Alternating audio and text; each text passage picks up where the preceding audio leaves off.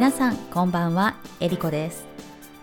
このポッドキャストでは日本語って面白い日本語って大変日本語って謎と思うエピソードをお届けしています。日本語学習者の方そして日本語ネイティブの方になるほどと思っていただけると嬉しいです。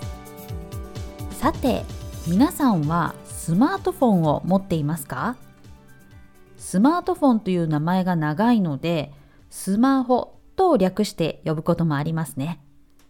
スマホを持っている方はいつから持ち始めたか覚えていますか？今持っているスマホは何代目ですか？私ははっきり覚えてないんですけど4代目か5代目なんですね。最初に買ったものに比べるといろいろな機能が増えたりカメラの性能が上がったりと随分変化していますよね日本でのスマホの普及率について調べてみたんですが2020年に39歳以下で一人暮らしをしている人だと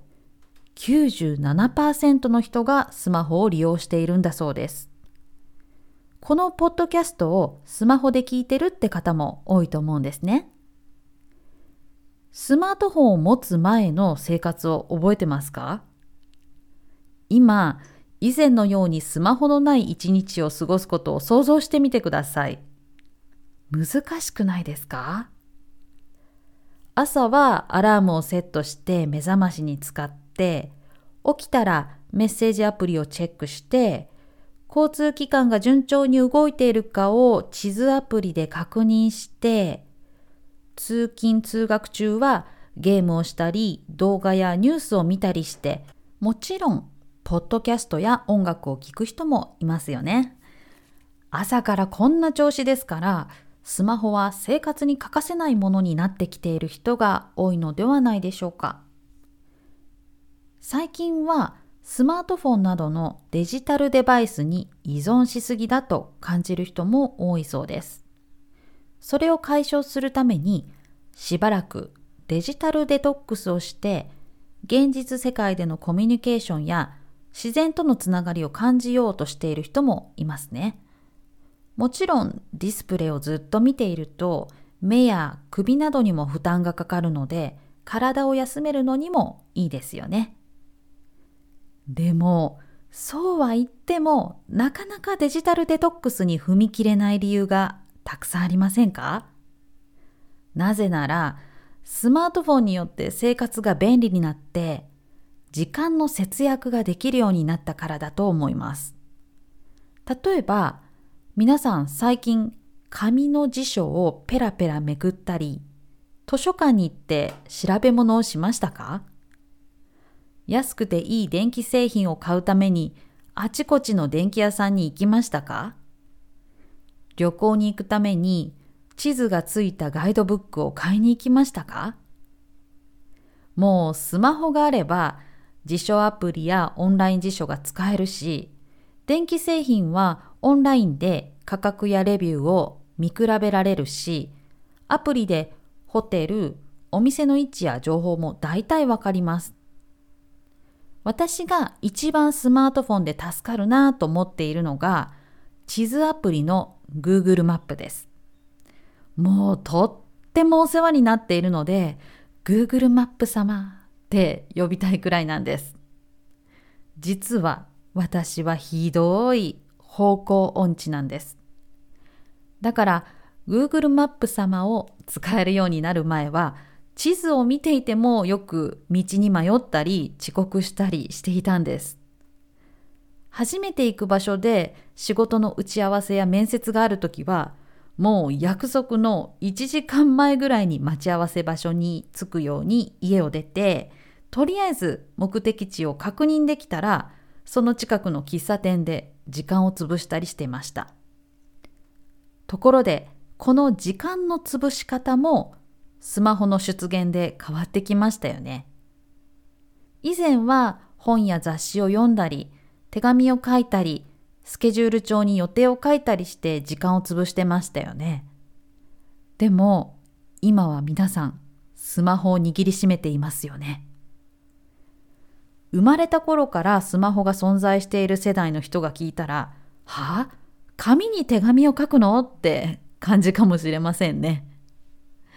さて、スマホの Google マップのおかげで私もそんな風に時間を潰すこともなくなったんですけど、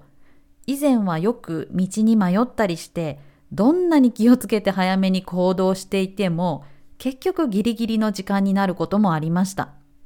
でも、今、アプリさえあれば、だいたいどのくらいの時間がかかるのか、渋滞や事故で交通機関が止まってないかとか、乗り換えの回数を少なくするにはどうしたらいいのかとか、それに万が一間違った道を選ぶとアプリが教えてくれますよね。だから今は何時間も前に家を出て喫茶店で時間を潰す時間もなくなったし、間違った道を延々と歩き続けたりしなくて済むようになりました。さて、私は方向音痴なんですけれど、皆さんはどうですか？音痴というといろいろなタイプの音痴がありますね。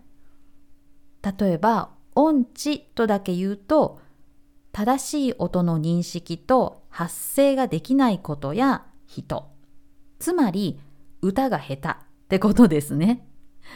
あとは何々音痴でその感覚が鈍いことや鈍い人を指します。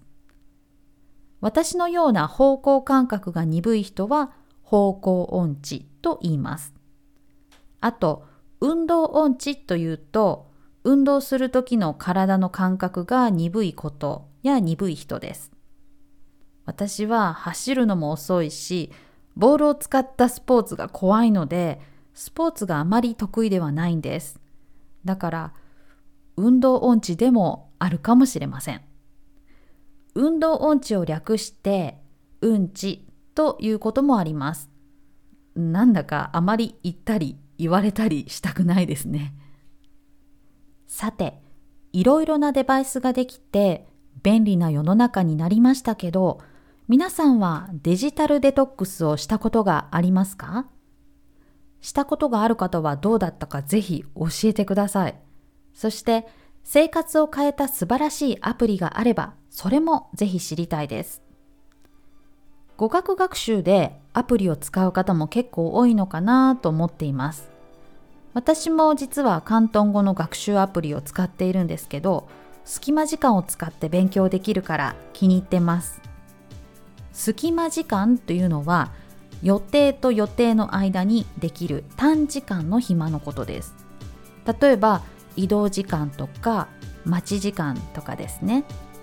このポッドキャストも皆さんの隙間時間を楽しくするものであったらいいなと思っています。面白かったよとか役に立ったよというメッセージを送っていただけたら嬉しいです。メッセージの送り先です。ツイッターはエリコアンダースコア塾。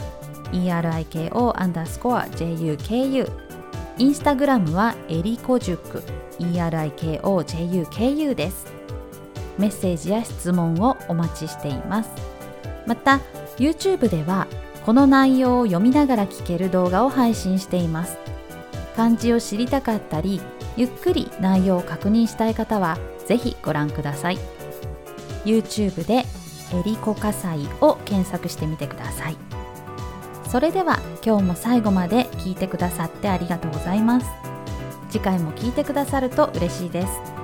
ではまた。